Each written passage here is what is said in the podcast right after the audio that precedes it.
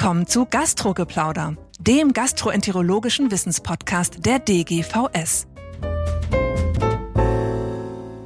Herzlich willkommen zu Nummer drei unseres Sommerspecials beim Gastrogeplauder. Wir reden ja unpassenderweise über Komplikationen, haben aber schon mit Ulrike Denzer festgestellt, dass die Aussichten sich bei den Komplikationen ja sehr positiv verändert haben. Perforationen, Ösophagus, Kolorektum können wir heute vielfach selber lösen. Jetzt gehen wir zu einem ganz anderen Gebiet, nämlich dem Pankreas und der Post-RCP-Pankreatitis. Und ich begrüße ganz besonders herzlich Henrike Lenzen aus Hannover. Hallo Henrike. Ja, vielen Dank für die Einladung. Wir haben uns ja gesagt, wir reden mal wieder über die Pankreatitis und haben gedacht, ja, gibt's denn da überhaupt irgendwas Neues? Und dann während unserer Diskussion ist ein neues Paper eingeschlagen. Ja, genau. Es ist gerade in Gastrointestinal Endoscopy 2023 ein systematischer Review und Meta-Analyse erschienen über die Inzidenz, Schwere und Mortalität der Post-RCP-Pankreatitis. Und das Besondere an dieser Studie ist, dass sie insgesamt 145 randomisiert kontrollierte Studien eingeschlossen hat von 1977 bis 2022. Und hier haben sie nur den Placebo beziehungsweise den Nicht-Stand-Arm ausgewertet. Also die Post-RCP-Pankreatitis-Inzidenz bestimmt in Abwesenheit von einer pharmakologischen oder mechanischen Prophylaxe. Also das Worst-Case-Szenario sozusagen. Also ich finde das ganz bemerkenswert, sondern ich mag ja Meta-Analysen nicht so gern weil da alles Mögliche immer reingestopft wird, retrospektive Fallserien und so ein bisschen Angeberstudien. Ich habe keine Pankreatitis, aber das sind jetzt wirklich prospektiv randomisierte Studien, die ja normalerweise unter strenger Beobachtung stehen. Ist denn die Komplikationsrate höher als das, was wir so immer angenommen haben? Genau, also das waren insgesamt knapp über 19.000 Patienten, die eingeschlossen worden sind und die Gesamtinzidenz lag bei 10,2 Prozent. Und sie haben auch nochmal geschaut nach der schweren Post-RCP-Pankreatitis. Die war 0,5 Prozent mit einer Mortalität von 0,2 Prozent. Also relativ gering. Aber die Pankreatitis insgesamt ist ein bisschen höher. Wir haben ja so, also ich habe so im Kopf 5 Prozent, 7 Prozent, eben bei wahrscheinlich qualitativ nicht so hochrangigen Studien. Und ich finde das ja ziemlich gut für unsere Patienten. Wir können sie sozusagen aufklären, wie ist das Risiko nach der neuesten Evidenz. Genau, also das sind jetzt praktisch die 10,2 Prozent ohne eine Art von Prophylaxe. Und wir führen ja bei uns in der Routine noch eine gewisse Post-RCP-Pankreatitis-Prophylaxe immer durch. Und hier sind wir, glaube ich, mit den 10,2 Prozent, beziehungsweise dann wahrscheinlich deutlich drunter, so im Mittel bei 5 Prozent, eigentlich ganz gut. Also zehn Prozent über alle, wenn man nichts macht. Ist das eigentlich, die Studien sind ja nicht immer ganz homogen. Und eigentlich müsste man, wenn man ganz ehrlich ist, seine Pankreatitis-Rate ja berichten bei der naiven Papille, also bei der Erst-ERCP. Ist das in der Studie auch so oder ist das wahrscheinlich eher gemischt? Genau, also das ist so ein bisschen gemischt. Hier wurden verschiedenste Patientenkollektive eingeschlossen und auch über einen relativ langen Zeitraum. Also hier sind sowohl Patienten eingeschlossen wurden, die schon mal eine ERCP hatten, als auch na naive Patienten. Das war natürlich eine Mischung, die Re-ERCPs ziehen die Zahl wahrscheinlich nach unten. Also müssen wir denn annehmen, dass es bei der Primär-ERCP noch höher ist? Ja, also Sie haben auch noch mal geschaut bei dem Patientenkollektiv der Hochrisikopatienten. Und hier in diesem Kollektiv war die Post-RCP-Pankreatitis-Rate bei 14,1 Prozent. Also nicht ganz so hoch, wie es in der Literatur beschrieben ist, so mit 15, 20, teilweise 30 Prozent, sondern hier 14,1 Prozent. Und die schweren Post-RCP-Pankreatitiden waren mit 0,8 Prozent angegeben und Mortalität relativ gering auch mit 0,2 Prozent. Und die Hochrisikopatienten sind natürlich auch unterschiedlich definiert in den einzelnen Studien. So ganz klassisch ist es ja das weibliche Geschlecht, der junge Patient und das normale Bilirubin und natürlich die schwierige Kanulierung. Also sozusagen, das wissen wir ja schon länger, je normaler, desto gefährlicher. Und durch die amerikanische Literatur geistert ja oder geisterte ja immer die Sphincter-Otitis-Kinesie die es vielleicht gar nicht gibt. Und die war besonders gefährlich. Genau, das haben die Autoren auch mitdiskutiert, dass natürlich in den ersten Jahren und Jahrzehnten die Sphincter-Oddi-Dysfunktion eine Rolle gespielt als, als Indikation und die, die jetzt eigentlich zunehmend in den Hintergrund gerät und wir natürlich jetzt vermehrt äh, die therapeutischen, komplexeren ERCPs auch durchführen, weil wir natürlich jetzt auch Möglichkeiten der Sonographie, Endosonographie und MRT-Untersuchung haben, die im Vorfeld dann notwendig sind zur Indikationsstellung. Also nur die wirklich indizierten ERCPs in aller Regel die mit therapeutischer Intention nach vorangegangener Bildgebung. Also genau. wir halten die 10 Prozent mal fest, so ein bisschen im Hintergrund vielleicht die erste RCP noch ein bisschen höher. Mhm. Du machst ja viel PSC. Das ist eine kleine Gruppe, aber trotzdem sind die eigentlich gefährlicher? Ja, da gibt es äh, so ein paar Daten dazu, dass bei PSC-Patienten, insbesondere bei den nativen Papillen, wir ein erhöhtes Risiko haben der Post-RCP-Pankreatitis. Auch Cholangitis-Rate ist erhöht. Perforation und Blutung sind wahrscheinlich ähnlich. Aber das sind natürlich dann spezielle Patientenkollektive, die als Hochrisikopatienten gelten, wo man dann natürlich entsprechende Maßnahmen beziehungsweise den Patienten auch darüber aufklären sollte. Und die ja klassischerweise an Zentren nicht nur gemacht werden sollten, sondern ja. eigentlich auch gemacht werden. Genau, da sollte man auch dann schon eine entsprechende Expertise haben. Da kommt es natürlich dann auch sehr auf das multidisziplinäre Zusammenspiel dann auch an. Und das macht schon Sinn, diese Patienten dann auch in einem Zentrum zu behandeln. Gut, also wir haben dieses Paper, das ist jetzt hinreichend aktuell, zumindest die Veröffentlichung. Was wir uns, glaube ich, noch wünschen könnten, ist, dass so eine Mehrfeldertafel ist, dass man das individuelle Risiko der Patienten herausklamüsern kann. Also erst RCP, so alt, Steinverdacht, weil sich das wahrscheinlich doch erheblich unterscheidet. Also da gibt's noch Arbeit für die besessenen Meta-Analytiker unter uns. Jetzt geht es ja zum Teil ziemlich zurück, diese Meta-Analyse.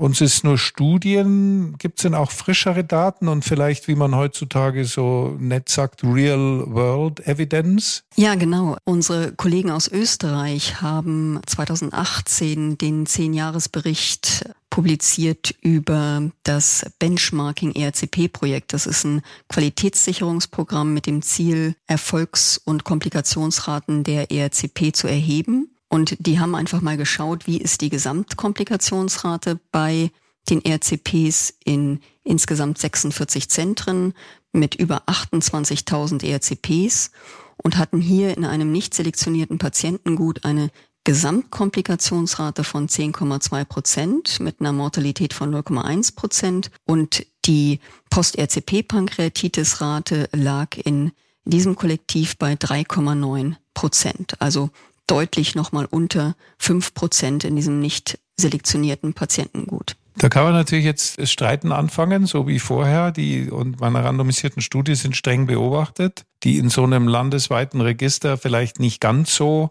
Also irgendwo in dieser Größenordnung schwankt es dann hin und her. Umso wichtiger ist, glaube ich, nochmal die weitere Risikostratifizierung. Und geben die Österreicher eigentlich NSAR? Ja, also seit 2014 führen sie die NSAR-Prophylaxe auch mit durch und sie haben in dieser Veröffentlichung auch dazu Stellung genommen und haben aber gesagt, dass die NSAR-Prophylaxe keinen Einfluss auf die Post-RCP-Pankreatitis-Rate hatte vor 2014 und nach 2014.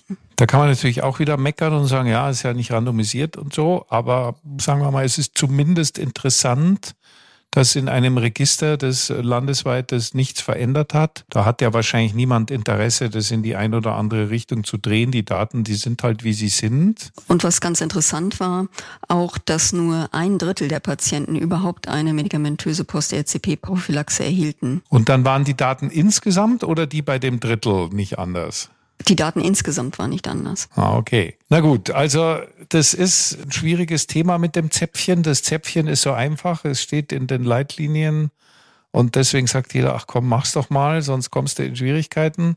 Es gibt ja jede Menge randomisierte Studien und äh, noch mehr Meta-Analysen. Ihr macht das, oder? Ich möchte das jetzt nicht endlos vertiefen, aber ihr macht das. Ja, wir machen das, wobei man sagen muss, wir machen es eigentlich nur bei der nativen Papille. Also bei Patienten der erst RCP. Wenn man so ein bisschen genauer in die Leitlinien schaut, wird es ja für, für alle Patienten eigentlich empfohlen. Aber in unserer täglichen Routine machen wir es bei nativen Erst-RCPs und bei Patienten oder Patientinnen, die ein entsprechendes Risiko beziehungsweise schon einmal eine Post-RCP-Pankreatitis hatten. Und dann, bevor es losgeht oder wann? Ja, bevor es losgeht, wenn die zu uns kommen, kriegen die das Zäpfchen einmal verabreicht in der Endoskopieeinheit, damit wir sicher gehen, dass sie das bekommen haben und nicht auf Station.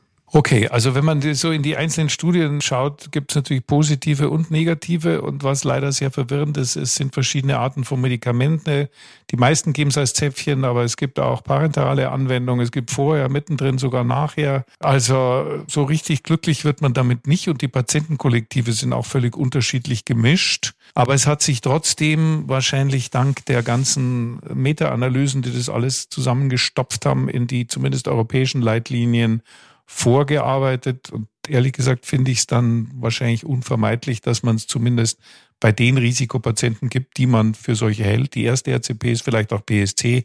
Und ob sich das jemals noch verbessern wird, weiß ich nicht. Jetzt gibt es ja noch andere Maßnahmen, zum Beispiel viel Flüssigkeit. Das ist ja schon mal viel aufwendiger. Wie sieht das aus deiner Sicht aus?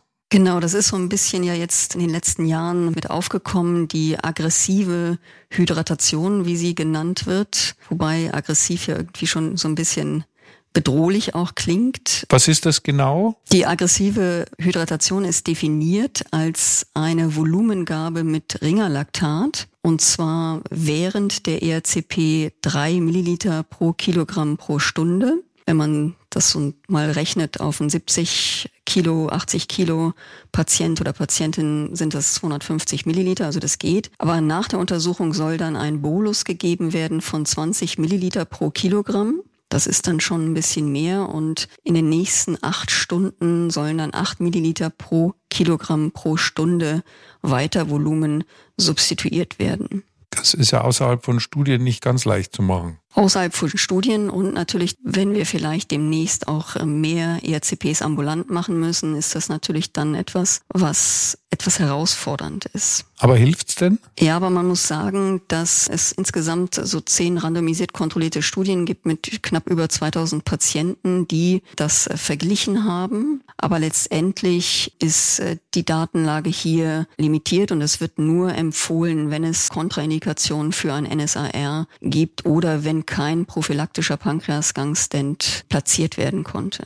Das heißt, als Maßnahme Nummer zwei hat das Zäpfchen nicht verdrängt. Es gibt ja sogar eine randomisierte Studie in Lancet Gastroenterology Hepatology von vor zwei Jahren, die hat untersucht, was passiert, wenn man die Flüssigkeit zum Zäpfchen dazu gibt. Und da war ja kein Unterschied, wenn ich mich recht erinnere.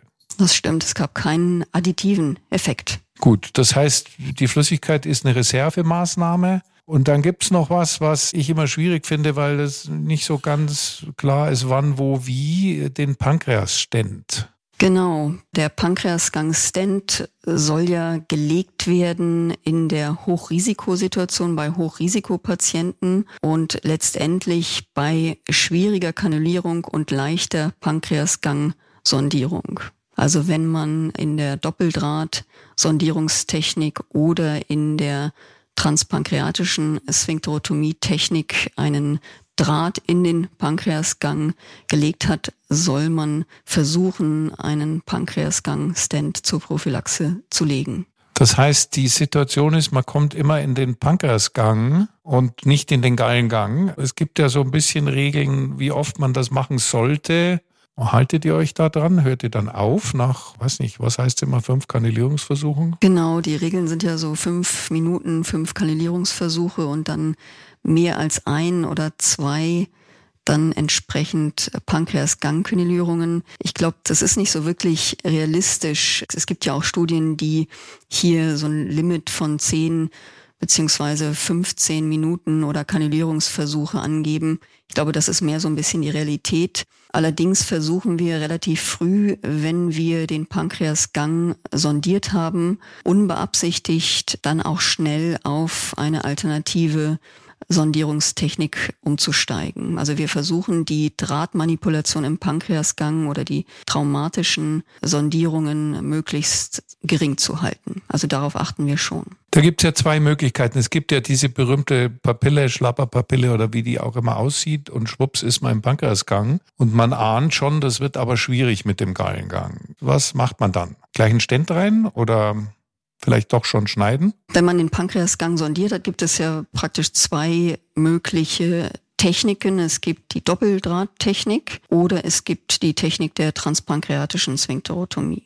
Welche ist dir lieber oder welche verwendest du eher? Also wir haben ja im Vorfeld schon ein bisschen geplaudert und haben festgestellt, dass wir beide Freunde der transpankreatischen Sphinkterotomie sind. Absolut. Wir machen das noch nicht ganz so lange, sondern so in den letzten zwei, drei Jahren haben wir damit angefangen. Und ich persönlich finde, dass es einfacher ist als die Doppeldrahttechnik, dass man eine hohe Kanulierungserfolgsrate hat mit der transpankreatischen Sphinkterotomie und dass man dann relativ einfach auch mit einer hohen Erfolgsquote am Ende dann auch einen protektiven Pankreasgangstent legen kann. Also ich kann das nur unterstützen. Das war ja vor 10, 15 Jahren völlig verpönt. Da haben die Leute lieber die Papille mit dem Nadelmesser verwüstet, als dass sie darauf geschnitten haben, zumindest manche. Und ich finde das schon lange gut. Die Evidenz ist jetzt nicht so brillant. Das, was wir wissen, ist halt, dass es natürlich eine Pankreatitisrate gibt, dass die aber vermutlich nicht höher oder nicht viel höher ist als die bei den anderen Techniken. Und wenn du jetzt über den Pankreasgang schneidest, dann ist er ja offen. Braucht es dann noch einen Pankreasstent? Das ist eine gute Frage. Ich glaube schon, weil es wird ja so ein bisschen diskutiert auch, dass vielleicht da das Trauma, das mechanische und thermische Trauma trotzdem da ist. Und es gibt so eine kleinere prospektive Studie aus Japan mit 68 Patienten 2018 in Endoskopie erschienen, die mal die transpankreatische Sphinkterotomie vergleicht zur Doppeldrahttechnik und Sie konnten hier zeigen, dass die Kanulierungsrate deutlich höher war als mit der Doppeldrahttechnik und dass die Post-RCP-Pankreatitis-Rate in beiden Gruppen gleich war bei 2,9 Prozent, aber nur mit dem Pankreasgang-Stent. So dass ich glaube, dass man aktuell mit der aktuellen Datenlage versuchen sollte, einen prophylaktischen Pankreasgang-Stent am Ende zu legen. Wie macht ihr es? Also wir legen jetzt, das sind jetzt alles Gebräuche und Sitten und nicht so sehr Evidenz. Wir legen Pankreas-Stent dann, wenn wir nach der transpankreatischen Sphinkterotomie nicht in den Gallengang kommen, sozusagen als Schiene oder Blockade, dann geht's manchmal noch. Es ist ja so, dass eigentlich das Konzept eines prophylaktischen Pankreasstents so ein bisschen anders ist, als dass man dann am Schluss, wenn man da schon gearbeitet hat, wie verrückt, dass man da noch mal einen Stent reinlegt. Das ist vielleicht auch Prophylaxe, aber eigentlich ist ja gedacht, dass man das relativ frühzeitig macht. Aber ich sehe schon, hier sind die falschen Gesprächspartner miteinander für den Pankreasstent. Und es laufen ja auch noch Studien, die das vergleichen, glaube ich, eine große amerikanische Studie mit NSAR. Es ist auf jeden Fall komplexer, würde ich mal sagen. Man muss da schon in den Pankreas kommen erstmal. Und wann man den genau legt, gleich bei der fünften Kanülierung und dann geht's weiter oder legt und dann aufhört und später wiederkommt, da gibt's ja ein riesiges Spektrum. Ich finde es nicht schlecht bei der Erst-RCP, wenn man weiß, vor allem am Pankreas, aber auch sonst, wenn man nicht weiß, wie der Patient reagiert, das dann auch mal abzubrechen mit so einem Stent und mal gucken, ja, und dann erst weiterzuarbeiten, wenn man weiß, da gab's jetzt keine besondere Pankreatitis. Das ist sicher allgemeiner Common Sense Rat, den man da beherzigen sollte. Ja. ja, Henrike, wir sind fast fertig. Wir können zusammenfassen. Es gibt neuere Daten oder neuere Datenzusammenfassungen. Wir haben so diese 10%-Zahl. Wir wüssten gerne das noch ein bisschen patientenspezifischer. Vielleicht meldet sich ja jemand, der die Daten hat dann als Reaktion auf den Podcast. Wir werden ein paar Papers auch gemeinsam reinstellen, damit Sie wissen, über was wir geredet haben. Dann bleiben die unvermeidlichen NSAR, die man halt so mit einem gewissen Achselzucken gibt, aber warum nicht? Flüssigkeit, zweite Linie, Stent, sehr individuell und ja, das ist ja immerhin was. Und die gute Nachricht dabei ist, dass die Rate von schweren Pankreatitiden ja sehr niedrig ist, 0,5 Prozent. Das hat sich jetzt auf keinen Fall erhöht, auch nicht unter Studienbedingungen. Ich danke dir ganz herzlich. Ich wünsche dir jenseits der Pankreatitis wie auch unseren Hörern eine schöne restliche Sommerpause und wir kehren zurück am 17. August mit dem Gastrogeplauder. Das war Gastrogeplauder, der gastroenterologische Wissenspodcast der DGVS. Alle Informationen und Links zur Folge finden Sie in den Show Notes und unter dgvs.de slash podcast. Haben Sie Feedback oder Fragen zur Folge oder möchten Sie ein Thema vorschlagen, dann schreiben Sie uns an podcast.dgvs.de. Vielen Dank fürs Zuhören und bis zum nächsten Mal bei Gastrogeplauder.